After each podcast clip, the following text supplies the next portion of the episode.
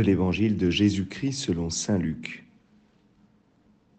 En ce temps-là, Jean le Baptiste appela deux de ses disciples et les envoya demander au Seigneur, Es-tu celui qui doit venir ou devons-nous en attendre un autre?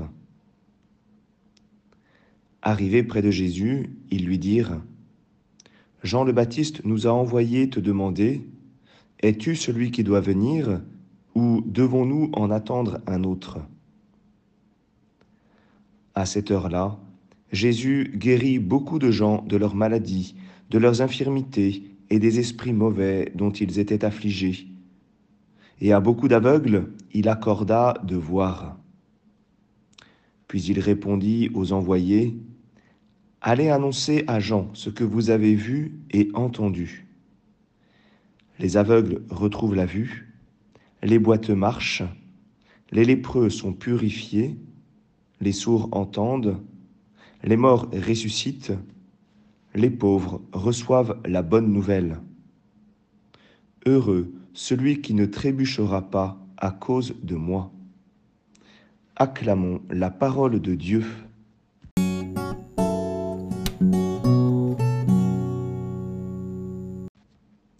Bonjour à tous. J'espère que vous allez bien. Aujourd'hui, on retrouve l'évangile de dimanche.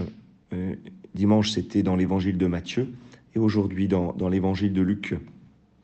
Alors bien que ce soit toujours difficile de, de se renouveler complètement euh, euh, dans la lecture avec simplement trois jours d'écart, eh bien nous allons essayer. Le premier moment de cet évangile est probablement un moment de doute avec finalement cette question, euh, es-tu le bon? Es-tu celui que, nous attendons? C'est Jean-Baptiste qui pose cette question, Jean-Baptiste qui euh, désignait l'agneau de Dieu, Jean-Baptiste qui lui-même avait, avait des disciples. Et c'est la question de l'attente du Messie. Un Messie euh, qui devait venir libérer son peuple pour que le peuple puisse adorer Dieu, pour que le peuple soit libre euh, de vivre en, communion avec Dieu. Et, euh, devant, euh, devant le ministère de Jésus et devant un ministère qui, qui finalement n'aboutit pas à, l'expulsion des Romains, eh bien il y a un doute.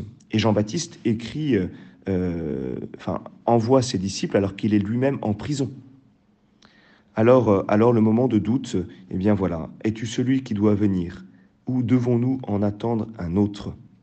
Cela doit nous, nous faire penser aussi à nos propres doutes quand nous avons l'impression que Jésus ne répond pas de la bonne manière, quand nous avons l'impression que Jésus ne répond pas à, notre attente, à ce qu'il nous semble bon. Et alors, on peut se poser timidement cette question, mais finalement, euh, est-ce que, est que Jésus est celui qu'on attend? Est-ce qu'il est le bon? Est-ce que, est que ma foi, finalement, en lui, est bonne? Alors, euh, quand Jésus reçoit cette question, euh, eh il invite euh, les disciples à un témoignage. Allez dire à Jean ce que vous avez vu et entendu. Allez annoncer à Jean ce que vous avez vu et entendu. C'est le propre des témoins, annoncer ce qu'ils ont vu et entendu. Notre, notre foi, elle repose eh bien, sur un témoignage, le témoignage d'une bonne nouvelle.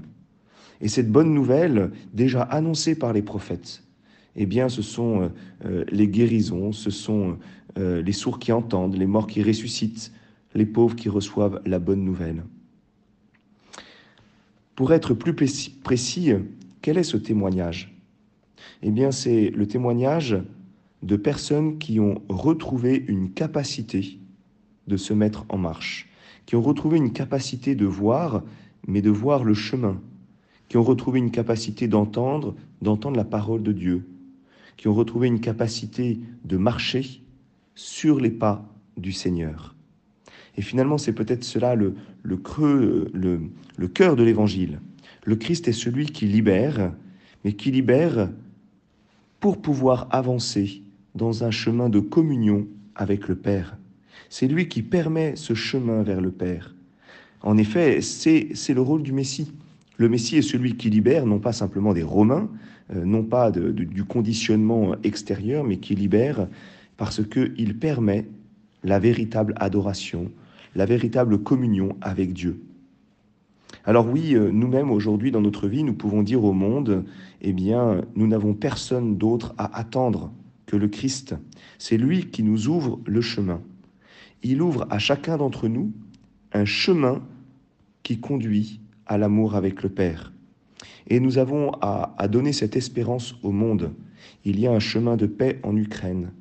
Il y a un chemin euh, eh de respect, d'accompagnement, de soins possible pour les personnes en fin de vie. Il y a un chemin possible de réconciliation dans nos familles. Et pour chacun d'entre nous, il y a un chemin ouvert et possible de sainteté. C'est la bonne nouvelle. C'est le Christ qui nous ouvre le ciel, qui nous ouvre à cette communion avec le Père. Rentrons dans l'espérance et annonçons-la au monde. Bonne journée à chacun.